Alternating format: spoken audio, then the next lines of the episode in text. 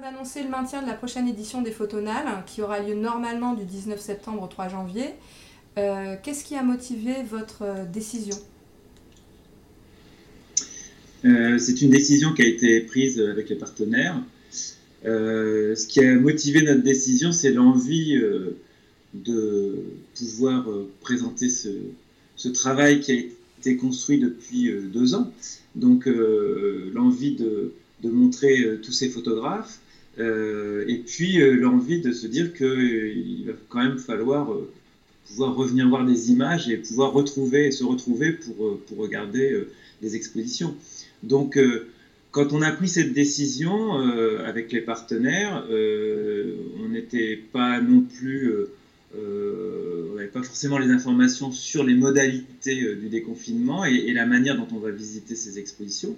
Et je ne sais encore pas comment on va procéder pour les visites. Donc, on aura sûrement un certain nombre de personnes qui pourront visiter les expositions en même temps, il y aura des sens de circulation, mais il y avait cette volonté d'affirmer le fait de pouvoir euh, maintenir euh, le festival. Et en fonction des, conditions sanitaires, on s'adaptera euh, à ce qui sera nécessaire de, réaliser. Il n'y a pas eu de crainte de la part justement des partenaires, enfin, je pense surtout aux partenaires locaux, euh, d'organiser une manifestation comme ça qui euh, probablement peut réunir euh, beaucoup de monde sur des endroits précis. Non, parce que le principal partenaire qui est la ville de Beauvais sur l'exposition qui est la plus importante au quadrilatère souhaitait redémarrer une saison culturelle par le festival. Et donc il y a vraiment cette volonté de, de, maintenir la manifestation. Alors, est-ce que les choses vont changer euh, d'ici le 19 septembre? On ne sait pas, on verra. Mais on s'est toujours, euh, on s'est toujours euh, mis dans l'optique de maintenir ce festival à partir du moment où on était confiné. et nous, on a été confinés, enfin, oui, on était confinés en même temps, mais on a déjà eu les 15 jours précédant le confinement avec la fermeture des écoles, puisque notre département était un des premiers clusters. Euh, alors justement, on ne sait pas réellement euh, euh, quelle sera la situation en, septembre et cet automne, mais du coup, est-ce que vous avez pensé à une solution de repli si justement la situation sanitaire exigeait à nouveau la fermeture des lieux culturels? Alors, sur, sur certaines expositions, euh, on n'aura pas de position de repli parce qu'on euh, ne peut pas modéliser les, expositions. Par contre, sur l'exposition du quadrilatère à, Beauvais, on, fait tout un travail de scénographie en amont euh, avec un logiciel de 3D. Et donc, on est dans, cette idée de, modéliser l'ensemble du, lieu d'exposition pour proposer une visite virtuelle au cas où nous ne pourrions pas ouvrir.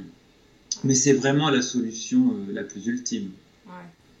D'ailleurs, qu'est-ce que tu, euh, tu penses des formats euh, digitaux euh, qui ont été proposés pendant toute cette période de confinement et aussi pendant cette période de déconfinement en réponse aux événements qui ont été annulés, voire reportés? Ben, C'est quand on, a les moyens de pouvoir le faire, ça peut être une solution. encore faut-il l'avoir mis en œuvre dès le départ dans la conception. Quand on, on est dans la conception d'une exposition avec ces outils, c'est plus aisé de faire euh, une transposition 3D, euh, une visite virtuelle. Après, ça remplace pas, euh, ça remplace pas le, le, contact avec les photos, avec les formats, avec la matérialité des œuvres. Enfin, moi, je sais que personnellement, je n'ai pas passé mon temps de, de, confinement à aller regarder des expositions virtuelles. Non. C'est frustrant? Oui, c'est frustrant. C'est frustrant et puis euh, ce, qui est, euh, ce qui est passionnant euh, quand on conçoit des expositions, qu'on imagine les, visiteurs, c'est de les retrouver, de les voir face aux œuvres, de les voir réagir aussi face aux œuvres. Et, c'est aussi, quand on, réalise des expos, on se nourrit aussi du retour des visiteurs, de ce qu'ils peuvent écrire, de ce qu'ils peuvent dire par rapport aux expositions. Et ce rapport direct, voilà, ça c'est quelque chose qui ne peut pas peut pas être remplacé par, euh, par les visites virtuelles. La visite virtuelle peut donner envie de voir, peut donner envie de découvrir, mais euh, elle, elle, ne remplace pas le, le, contact réel. Et, et, sinon, je pense qu'on arrête de faire des expositions, en fin de compte. Et... je ne vois pas l'intérêt de faire des expositions sans visiteurs réels. alors, donc la crise sanitaire a énormément touché le secteur culturel. Hein. et justement, par rapport à, à Diaphane, quel a été l'impact de cette crise donc, et sur Diaphane, mais aussi du coup sur le festival? Alors, sur Diaphane, comme tous les centres photo, euh, tous les, centres culturels ou les centres d'art, on a, on a été dans les mêmes problématiques. Première problématique, la diffusion. nous, on avait euh, une exposition qui devait commencer euh, le 27 mars. Donc, bien évidemment, elle a été annulée et, on l'a annulée bien en amont, c'est-à-dire que fin février, on, l'a annulée d'un commun accord avec l'artiste et avec, avec la ville parce qu'il y avait des informations qui pouvaient être alarmantes sur le fait qu'il y aurait ce confinement. Donc elle a été annulée très rapidement sans qu'elle soit montée, sans qu'elle soit installée. Donc ça a été une, prise de décision euh, qui a été euh, pas forcément évidente à prendre parce qu'on se disait mais c'est pas possible, de toute façon on pourra ouvrir et puis il n'y a pas de problème. Et, donc euh, ça, ça, a été une expérience assez intéressante sur des décisions à prendre qu'on ne peut pas imaginer. Ensuite, le deuxième point, c'est tout ce qui est atelier euh, dans les écoles et ateliers pédagogiques dans, au milieu scolaire. Donc tous les, toutes les structures ont été impactées de la même manière que nous sur des annulations euh, d'ateliers qui ont été importantes.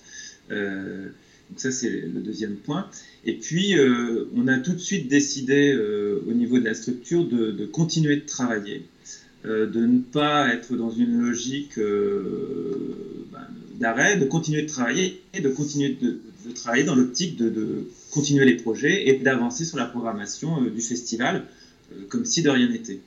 Euh, pour une raison très simple, c'est que quand on travaille en équipe dans une structure, si on n'est pas motivé et si on n'est pas tous sur, sur, sur un projet, c'est extrêmement difficile. Donc là, le fait de se dire on continue, on avance, ça, ça permettait de motiver l'ensemble des, des, des, membres de, de l'équipe.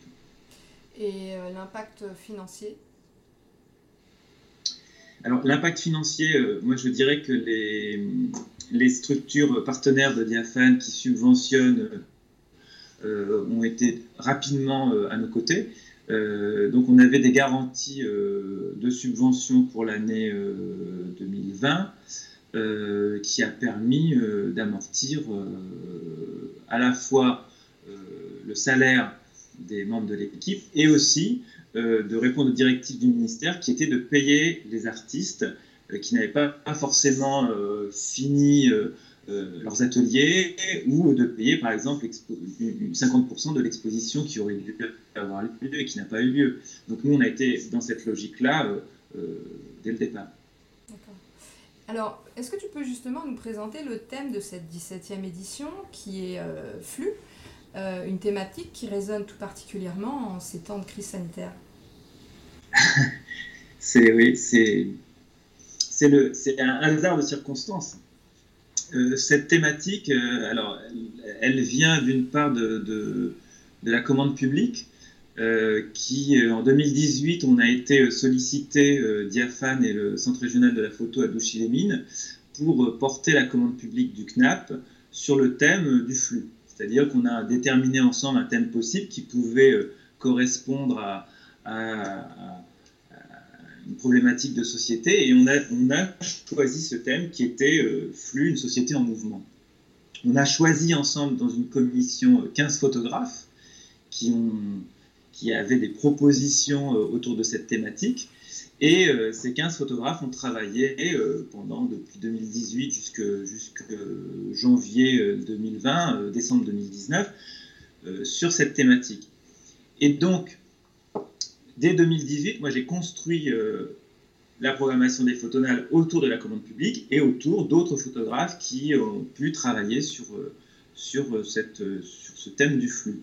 Et effectivement, depuis le confinement, depuis cette crise du Covid-19, il n'y a pas une journée où on parle de flux, de flux euh, aériens, de flux de personnes, de flux de, marchandises. Et, c'est vrai que voilà, cette, ce festival, cette thématique de festival vient vraiment résonner euh, avec cette, cette actualité.